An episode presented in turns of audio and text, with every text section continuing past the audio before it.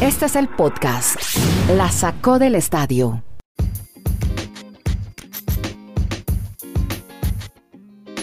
Hey, ¿cómo les va? Bienvenidos a este podcast. Ya llegamos a qué episodio, Marulanda, de podcast polideportivo, deportes americanos, ligas americanas. ¿Cómo le va? ¿Cómo les va? Al 762. 762 podcasts. ¿Qué hora, ¿Usted a qué horas hizo tantos podcasts?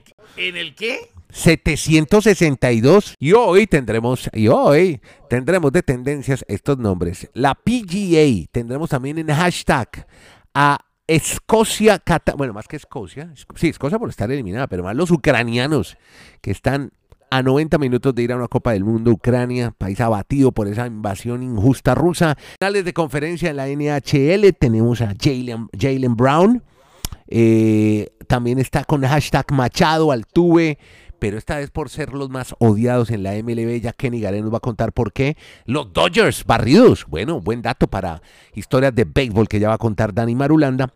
Pero comencemos, señoras y señores, comencemos con el hockey. Lightning, Tampa, New York Rangers. Tremendo partido ayer, el primero de esta final del Este Garden en la ciudad de Nueva York. Narración, como siempre, impecable, vibrante, través de ESPN con Kenny Garay, que nos cuenta historias que vio alrededor de este primer juego. Kenny, ¿cómo le va? En, ahí cerca de Nueva York, en Bristol, Connecticut. ¿Cómo anda? ¿Cómo está? ¿Cómo le va, don Andrés? Un abrazo desde Alaska hasta la Patagonia, desde Arica hasta Punta Arenas. Mi expresión de admiración y mi saludo de admiración Sí, señora, ¿quién? al señor Dani Madulanda. ¿Por ¿No qué? sabe por qué? ¿Por qué, hombre? Cuente. Ayer Ajá. se vio de principio a fin los dos juegos de los Marlins. Uno lo ganaron y el otro lo perdieron en el extra inning. Ah, ok. Ayer era... Juegos largos. Doble cartelera ayer. Sí. Y al mismo tiempo iba viendo Rangers Tampa Bay Lightning y nos acompañó. No, Y eso que dejó de ver al Tolima, de que es fan del de Tolima. Mm, Y ahí, Sí. con un ojo al gato y otro al garabato, Sí.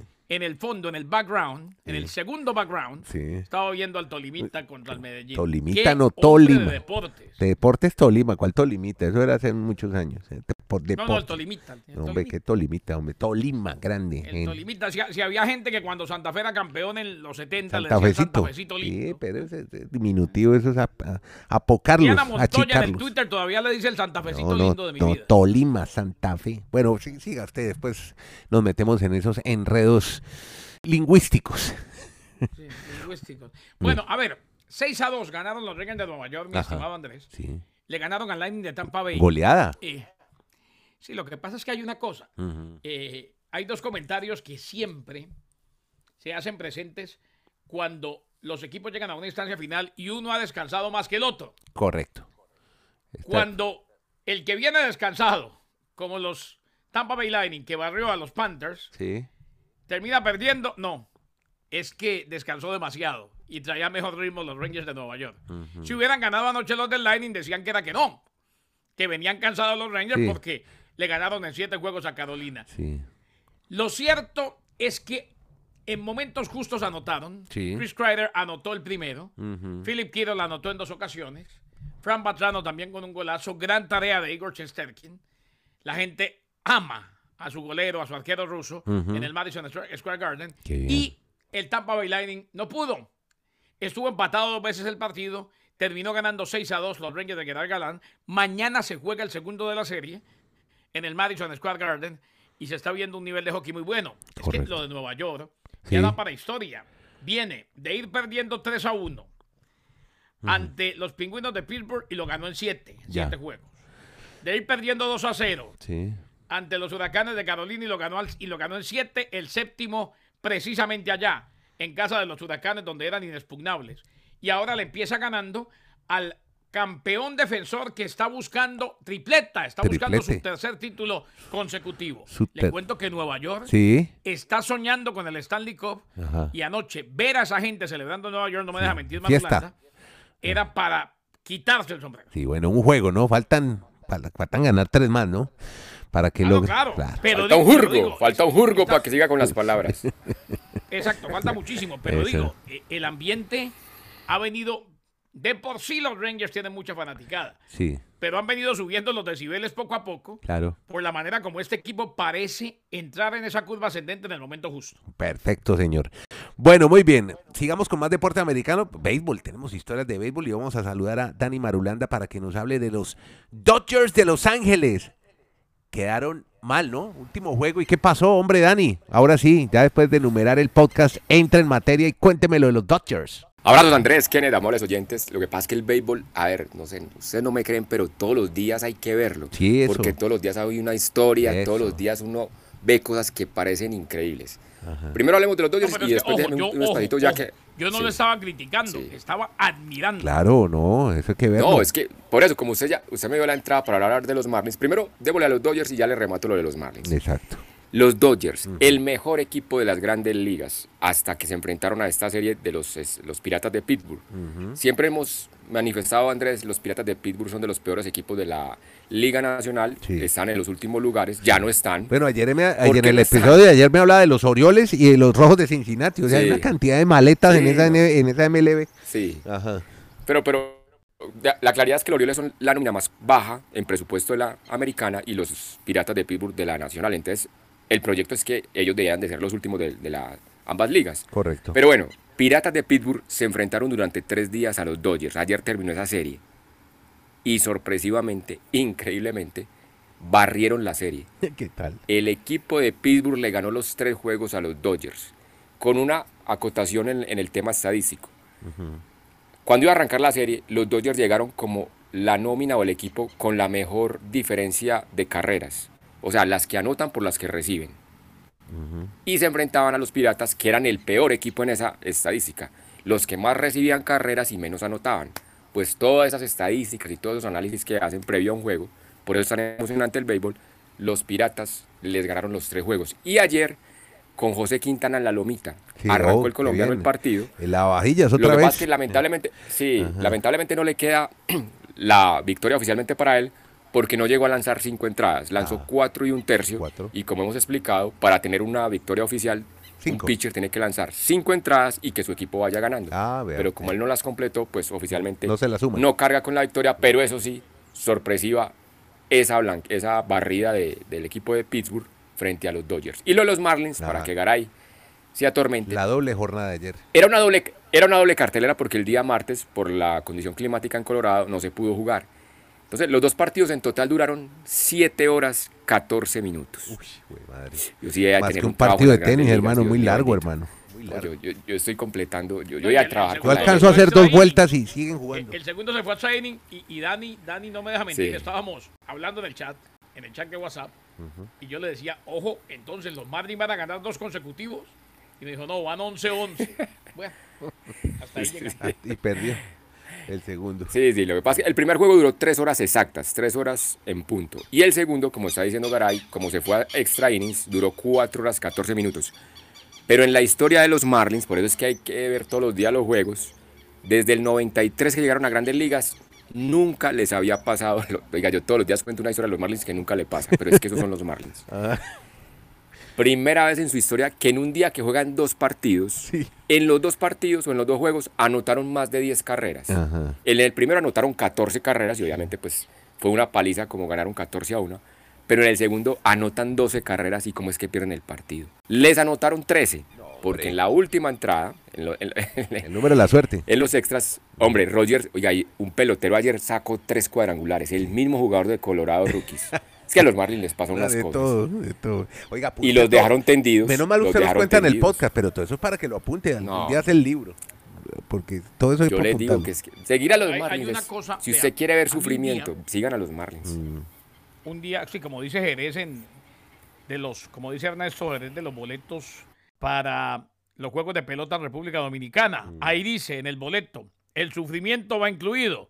Ahora, hay una cosa, algún día, algún día eh, escuché a Jerez, cuando hacíamos la firma, en ESPN, eh, Andy, y no me gustó y le dije, no, no, no, no, a ver, no que no me gustó, no estuve de acuerdo con algo que dijo. Ningún deporte genera más emociones que el béisbol. Yo dije, hombre, usted está siendo demasiado parcial. Al aire, ¿no? Estábamos en, una, en un debate. Claro. Y me dijo, póngase a pensar y verá que sí. Y es verdad. O sea, lo que pasa es que generan otro tipo de emociones. Pero la cantidad de emociones, de numeritos, de datos interesantes, bueno. de cosas que nunca se habían dado en la historia de una franquicia y demás, que se presentan día a día en el béisbol, así como lo vive Marulanda, no se presentan en ningún otro deporte. Exacto. Porque las estadísticas del béisbol son únicas. Eso es, bien.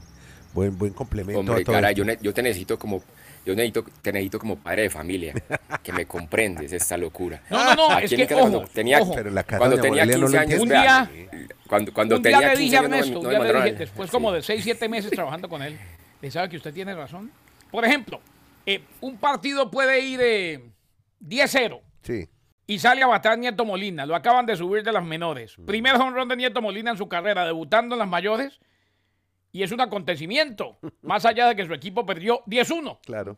Y van y buscan la bola, la firman, la llevan Claro. especialmente para que la conserve el pelotero. Mire, Y si, y si no le quiere devolver el de fanático, van y negocian con él y lo muestran en cámara. sí. ¿eh? Van eh, emisarios del equipo y le dicen, vea, le damos boletos, le damos una camiseta, necesitamos esa pelota. Increíble. Bueno, mire, eh, pues da para tanto el béisbol que da para tener hasta jugadores odiados. ¿Usted hay alguien que deteste en las grandes ligas, Dani Marulanda? ¿Algún pelotero que más odie, que más no so- que no soporte? No, no, no, yo- pero yo no creo que más odio, yo- no, yo creo no tanto odio, o sea, rivalidad y Sí, que no, uno sí, que le caiga este, gordo, verlos- pues, como dirían la señora en Bogotá. Sí. Pero, pero considero que son peloterazos. Por ejemplo, Acuña de los Bravos, Ese. Soto de los Nationals, porque son rivales de los Marlins. Y siempre que juegan con los Marlins, eso es una pelea con ellos. Pues- Pero hay que respetar que son enormes peloteros, son estrellas. Pero si haces uno, dice, "Ah, este me cae gordo porque Sí. siempre obviamente hace muy buenas jugadas Se, para el equipo. se lo que preguntaba a Dani porque ya hay ranking y lo tiene Garay de los peloteros más odiados, los que los fans no soportan. ¿Quiénes son, Kenny? Eh, y, y déjeme le contesto la misma pregunta. Ah, ¿usted también tiene el le voy suyo? a contestar.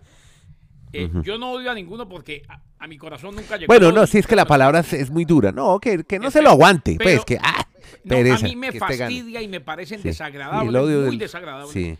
Todos los que se pongan la camiseta de los Yankees de Nueva York.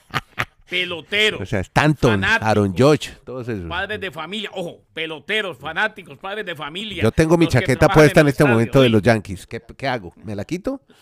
eh, usted verá, pero para mí usted es eh, sinónimo Es que abriga tan bueno. Ah, es muy buena esta chaquetica. Para Bueno. mí usted es sinónimo de la Legión del Mal. Ah, Así de simple, así de fácil. bueno, pero entonces. Manny Machado, Manny Ma- ah, de los padres. José Altuve, Uy, qué bien. Bryce Harper, No me diga. tres de los mejores peloteros del mundo Ajá. en los últimos 10 años, fueron los más odiados en las ligas mayores en los primeros dos meses de la temporada. Ah. ¿Y cuáles son las razones, Kenny? ¿Por qué los detestan? A ver, estoy de acuerdo, Andrés, eh, según nos contaba Enrique Rojas, nuestro compañero y colega de ESPN, eh, de acuerdo a un rastreo en redes sociales, Andrés, ah, realizado por el sitio de apuestas deportivas betonline.ag. Como un betplay, pero gringo. lista también estuvo en la lista Mike Trout, Ajá, Justin Verlander, ajá. Shohei Otani. ¡No! Pero, no- pero a Dani no le preguntaron. Muchos, no, lo que pasa es que hay quienes no se lo aguantan precisamente por lo que dice Dani, la rivalidad. Correcto. Eh, muchos peloteros de los Astros de Houston, de los Yankees y los Dodgers de Los Ángeles. Está también uno que mencionó Dani, Ronald Acuña, Acuña Jr. Eh, y lo analizaron así, Andrés. Miles de tweets Sí, desde el día inaugural hasta el 31 de mayo. ya. Y determinaron los jugadores de grandes ligas con más publicaciones negativas sobre ellos. Mensajes como Bryce Harper apesta. Bryce Harper está sobrevalorado. Ah, por expresiones. No soporto a Harper. Sí. Harper es el peor. Ese tipo de mensajes hicieron un ranking con los mensajes a ver a quién odiaban más o a quién le ponían más tweets en su contra. Claro.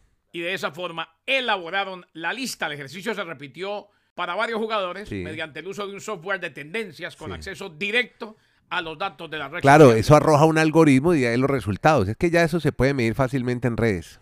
Con ese tipo de palabras. maravilla, ¿no? Sí, sí, no, eso es una locura.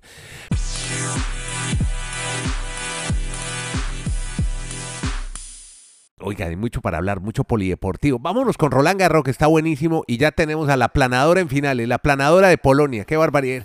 Oiga, no, no perdona, ¿no? Qué, qué, qué intensidad, qué forma de jugar. No, yo, a mí me impresiona esa, esa chica polaca que ya está en finales de mujeres. Dani, ¿de quién hablamos? Pues de la polaca, Mm. de Igas Viatek, Mm. como dicen los muchachos, Sí. una máquina. Es Es una impresionante, máquina. ¿no? Es como bueno. 34, Mm. Andrés, 34 triunfos consecutivos. No, no, no. Desde el 2013 no teníamos una tenista en la WTA Mm. con esa cifra.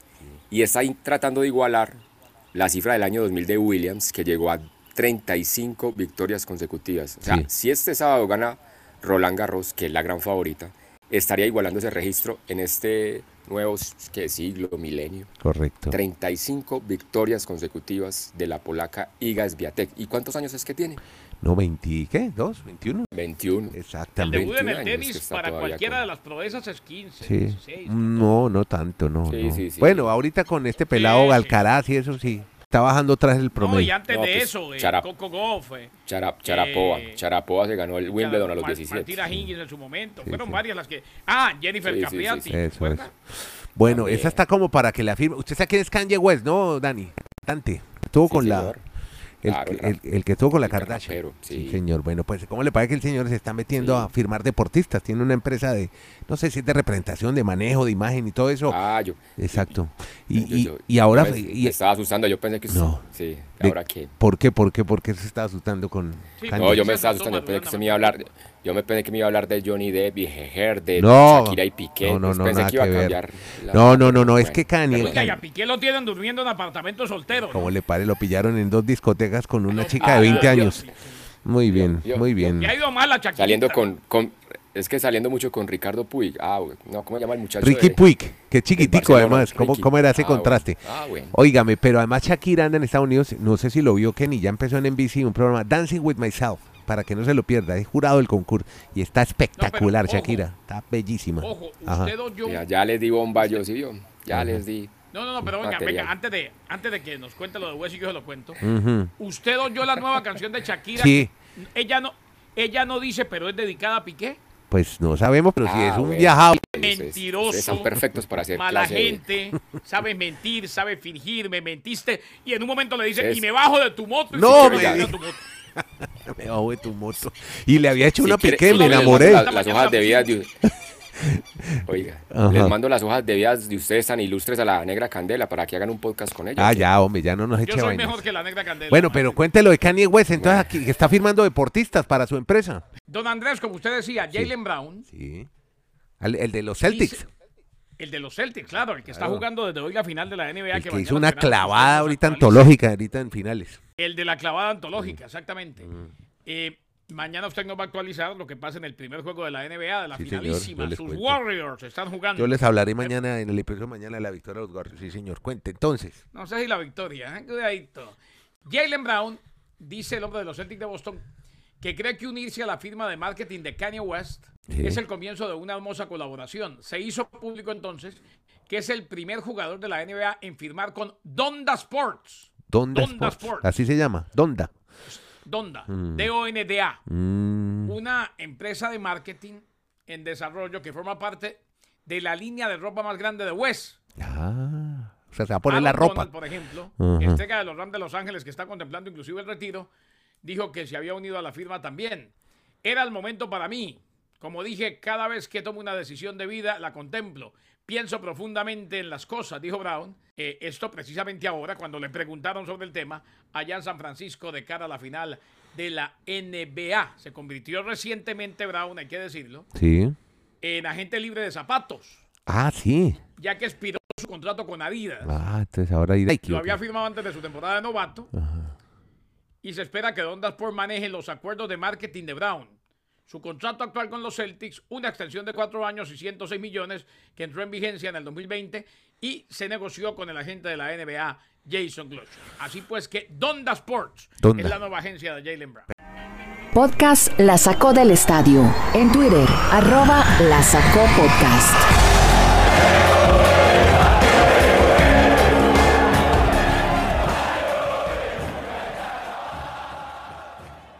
Bueno, Dani, ayer que bien lo de Ucrania, salieron al campo con las banderas de Ucrania, la gente con Ucrania, creo que el planeta entero estaba con Ucrania y no tuvo que compadecer, no, o sea, no tuvimos que hacer mucha fuerza porque fue eminentemente superior a Escocia. Sí, pero las dos caras de la moneda. Totalmente de acuerdo. La gente está motivada, haciendo fuerza porque Ucrania el domingo, si le gana a Gales, va al Mundial y la gente se va a preguntar si de aquí a noviembre lamentablemente siga el conflicto bélico en Ucrania, en algunas zonas de ese país, ¿cómo van a estar en un conflicto bélico y su selección en un mundial? La FIFA, ¿qué, qué cartas tomará en el asunto? O sea, aparece una cantidad de, de situaciones con respecto a, a esa, a ese tema para, para los ucranianos. Pero yo digo que la otra cara de la moneda son los escoceses. Sí. Estaban en su estadio, Claro, prácticamente pues la mayoría, del, la mayoría de la gente en el estadio obviamente apoyando a Escocia, y pierden 3 a 1 Sí. y ya son, a ver, 2002, 6, 10, 14, son seis mundiales consecutivos Mucho, mucho. sin la presencia de los escoceses. Sí. La última vez fue en Francia 98 Sí. y es una selección que pues no es grande, no es potencia, pero Sí. ha estado en ocho mundiales. Claro, Entonces, claro. no vamos a disfrutar de los típicos escoceses que van con falda y sus ¿cómo Las gaitas, las gaitas, sus las gaitas y, el las scotch. gaitas y, toda- Y el todo- whisky, el whiskycito que, que, nos gusta con hielito. que- Claro que en Qatar, claro que en Qatar yo creo que yo creo que hasta en Qatar deben de estar más felices de que no vayan de pronto. Sí. Porque No, el tema del licor, de las prendas. que es que no los dejen beber. Ah, ya no dejan beber, Por ¿no? eso, y Allá no no los se puede. poner- Por eso y se quién quedan sabe- en el y la Edimburgo y ven a los indumentaria. demás equipos y en el Exacto. próximo Sí. mundial en Estados Unidos se bebe todo el whisky del mundo. Exacto. Además al próximo va todo el mundo, Exacto. 48 equipos. Claro. Sí, pero es que no tiene Y- mayor cosa. bueno, Escocia. Solo sí. ese Robertson es el que medio juega, el capitán, el de Liverpool, pero el resto, muy flojito. Sí. En cambio, Ucrania tiene jugadores muy interesantes. Mm. bueno. Malinovsky, el del Atlante, Sí. el del La Atlanta. Atalanta, muchos que juegan en Italia. Atalanta, perdón. Sí. Exacto, Yarenchuk. Din- din- O sea, el que lloró, varios. ¿cómo se llama? El lateral del City, Chinchenko, ¿cómo es? Que lloró en la rueda de prensa. claro. Sí, sí, no, esos son muy Sí, buenos. señor. Mm. Ahí tienen entonces, el domingo, el ganador de Gales frente a Ucrania va al Mundial. Sí, Y nos perfecto. quedan simplemente por definir los dos, los dos otras selecciones continentales. ¿Hace cuánto no juega Gareth Bale fútbol? Fútbol de manera activa, profesional. Se la pasa jugando gol. No, De no, vaina fue la celebración pero- del Real pero- Madrid. pero- Ojo, ojo, ojo. pero ha sido clave con la selección, FIFA pero ha sido clave. Gales en esta instancia. ¿eh? sí, Sí. pero ¿hace cuánto? juega con la No juega. la rompe y este, Pero no y este juega. partido- Sin este jugar. No, mi pregunta va, eh, no, el tipo es un crack, pero no juega. O sea, ¿cuándo lo he visto? En el Real Madrid no, No, juega. eh, Ojo, Pero- en la última pero por eso, Andrés. FIFA, Pero ¿de hace cuánto? no me- Es lo que te estoy diciendo, que hace tres meses no juega. Ajá. Pero no, por eso. O sea, él utiliza el Real Madrid realmente como un equipo de práctica y va y demuestra, eh, demuestra sus goles en, en Gales. Sí, eso, eso es. Y lo, lo otro que queda entonces, el martes de la próxima semana juega Emiratos Árabes con Australia. Ya. Esos partidos son únicos en territorio de Qatar ya. El Un- que un solo partido. va a ser el rival un solo partido. Ajá. Y si se y quedan empatados, penales y bueno. Claro. El que gane de Australia Emiratos va a ser el rival el 14 de junio, De mejor el 13 de junio de Perú. Uy. Y ahí vamos a tener un mundialista. Bueno. Y el otro es el 14 de junio, Costa Rica, Nueva Zelanda. El ganador de ese partido va a Qatar. Ah. Oiga, ¿por qué no juegan un partido Chile e Italia? Chile. Para que determinen cuál fue el gran perdedor de las eliminatorias. Sí. Bueno, Oiga, a propósito de Italia ayer, Ajá. ayer lo de- la tal finalísima, esa, los argentinos están, pero Volando. montados en la, en la No. escaloneta de que, sí, Sí, mire, bueno. 32 partidos de invicto, o sea, superaron el récord que tuvo Basilio. ¿Se acuerda cuando Colombia les metió el 5-0, que acabaron con ese invicto de 31? Pues ahora hay un nuevo récord, 32. Mm. Pero yo no sé si están muy exagerados, que ya se están viendo ¿Sabe campeones del cuándo mundo. viene ese récord? Hay que esperar, hay que esperar. Sí. ¿Sabe Sí. desde cuándo viene ese récord?